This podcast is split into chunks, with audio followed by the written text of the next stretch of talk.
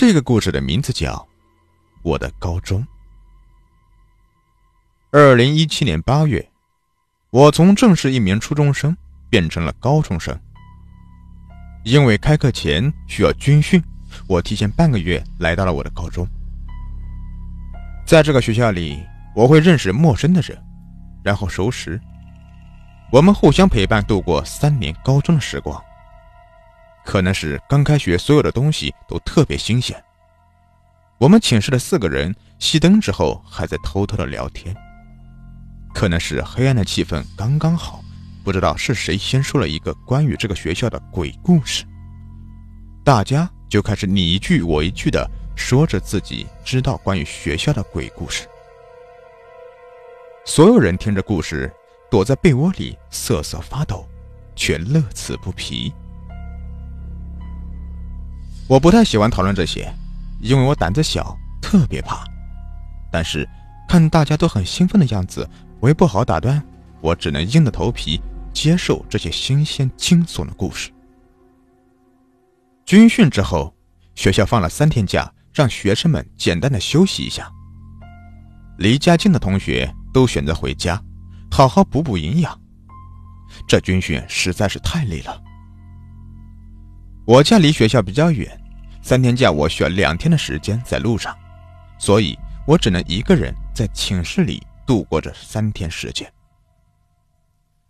室友对我不回家一个人在寝室的行为表示担心，走的时候还调侃我：“哎，自己注意安全，人和不是人的东西都要注意啊！”哼，知道我胆子小还吓我的一群损友。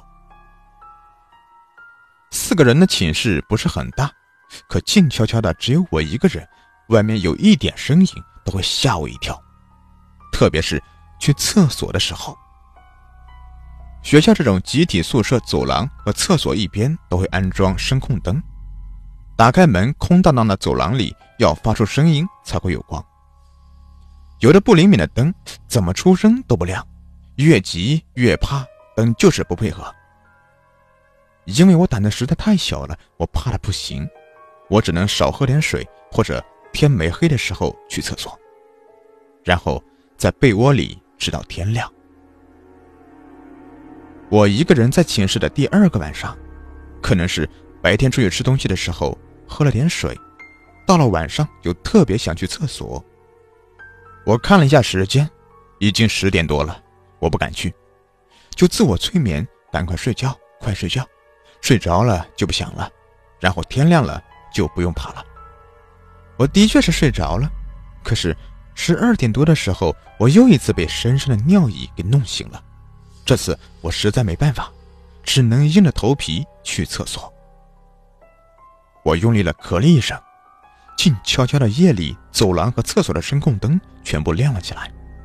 我平复着心情，快步走向厕所。打开厕所隔断的门之后，一个披头散发的女人在里面，吓了我一跳。虽然吓了一跳，我赶紧道歉，毕竟人家也有可能被吓了一跳。被吓了一跳之后，我好像没那么怕了。我走到隔壁的厕所，心想：妈的，这女生也是的，怎么不锁门呢？谁知道有没有人在里面？吓了我一跳。我从厕所出来，一个女生站在门口。大半夜的，没人还好，冷不丁的看见一个人，真的是太恐怖了。听见声音，她回过头来看我，然后说：“那个，我以为寝室没有人了，就没锁门。嗯，吓到你了，对不起啊。”原来是在这里等着和我道歉的呀，我的心情瞬间大好。哎，没事没事。你也没回家呀？嗯，我家里也没什么人，回家还不如在寝室待着。那女生突然就暗淡起来。虽然我是个女生，但是一点看不了别的女生委屈的样子。我只能安慰她：“我不是也没回家吗？咱俩都一样。要是无聊的时候，你可以来找我玩呀。我就住四零九，你住哪个寝室啊？”这姑娘突然来了精神，拉住我的手说：“我住四二四，嗯，那我明天肯定去寝室找你嘛。她的手冰凉冰凉的，估计是在走廊里面站的。我也是冷的打了一个冷颤，我爽快的答应了说：“没问题，快回寝室吧，看你手都冻得冰凉。”他对我笑着说：“啊，凉吗？我的手一直都是这个温度啊。老话不都说手凉没人疼吗？哼，说的挺对的。你也赶快回去吧，大半夜的冻感冒了哟。”我和他分开，赶紧回了寝室，钻到我的被窝里。刚才站的那一会儿。真的觉得冷，这半夜的小凉风吹得一点也不舒服，冷死了。第二天早上，我醒来已经十一点多了，头昏昏沉沉的，昨晚可能真的把我吹感冒了。饥饿感战胜了我轻微的身体不适，我简单的收拾了一下，就出去吃饭了。到了学校附近的小店，我才想起来应该叫一声昨天那个女生的，看了她一个人也挺可怜的，我们还能搭个伴。吃过饭，逛逛附近的小店，运动一下，吃饱了就躺着，总觉得不太健康。逛着逛着，又到了吃晚饭的时间。果然，人一天都在吃啊。回到寝室已经五点多了，刚到寝室了一会儿，就有人敲门。我想，应该是昨天的女生。一开门，果然是她。昨天晚上太晚，走廊的灯又暗，没有看清她的样子。今天一看，这个女生皮肤很白，头发黑黑的，又长又直，长得很好看呢。我高兴的问她：“你来了，吃过饭了吗？”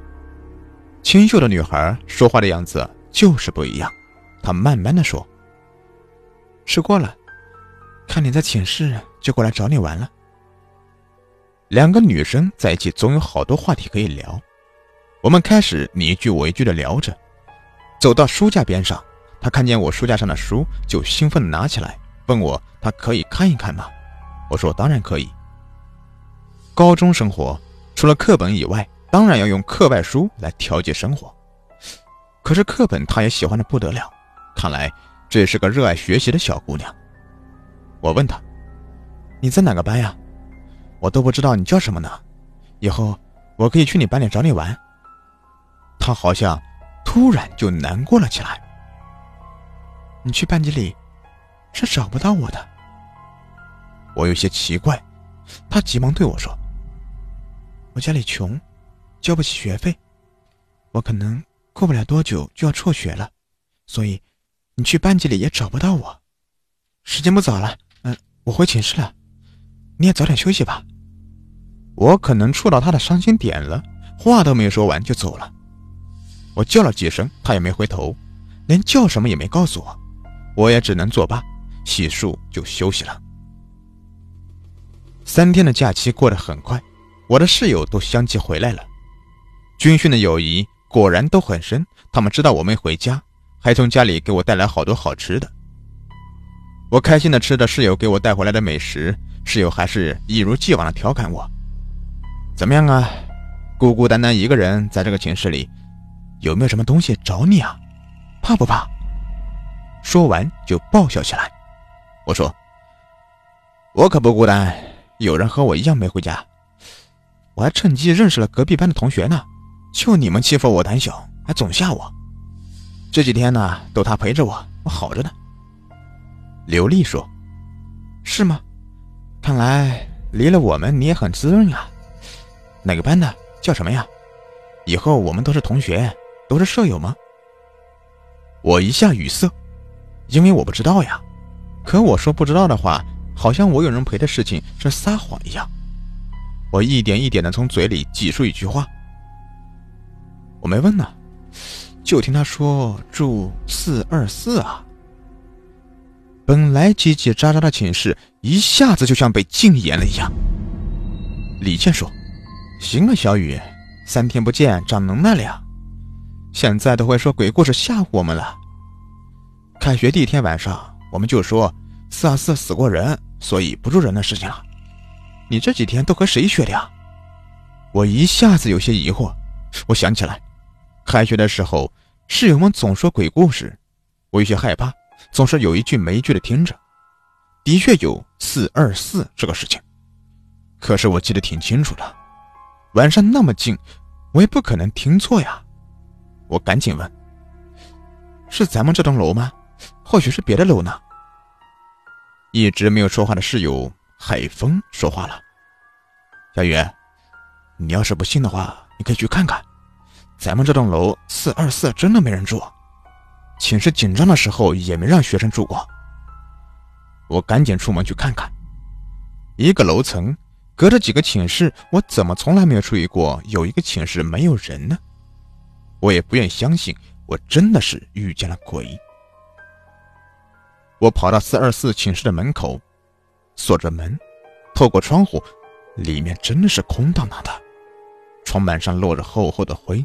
我的室友也和我跑了出来，看着我迷茫的样子，李倩拉着我说：“小雨，你那个同学。”可能是故意想骗你，呃，你也别想太多呀，以后我们也不吓唬你了。我想李倩说的也对，可我们虽然不算熟，可聊天的过程中，我觉得她不像撒谎的样子。我开始留意各个寝室的同学，各个年级的女生，我的确再也没有见过他。这个事呢，在我心里始终是个结。如果他是鬼，他怎么没有害我呢？只是和我聊天。难道现在鬼素质都这么高了吗？时间久了，我也把这个事情给忘了。在一个很偶然的机会下，我被老师叫到档案室里帮忙整理陈旧的档案。在学生档案的旧照片里，我看见了一张有点眼熟的脸。虽然面色红润很多，但我确定是那个说住在四二四的女生。我随手就翻了一下她的档案。入学时间两千零二年，品学兼优的好学生，各科成绩都出类拔萃。十几年前入学，不可能和我是同学，样貌也没有一点变化。我很确定，这就是我军训过后假期在寝室遇到的人。没有写毕业时间，我想他可能辍学了，要不然这么优秀的学生肯定能考个优秀的成绩。我虽然有点确定我遇到的不是人，可是我还是很疑惑。我记下了他的名字，想问问我的老师。本来我没有抱多大的希望，老师会告诉我，毕竟死过人闹鬼的小故事传的到处都是。我这个老师可能是收拾资料太乏味了，就给我讲起了这个女生的事。事情很简单，品学兼优的好学生因为家里穷。交不起学费，面临着辍学。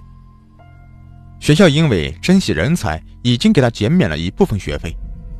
本来家里已经准备好了那一部分学费，却被他好赌的父亲在赌桌上不到一会儿就输光了。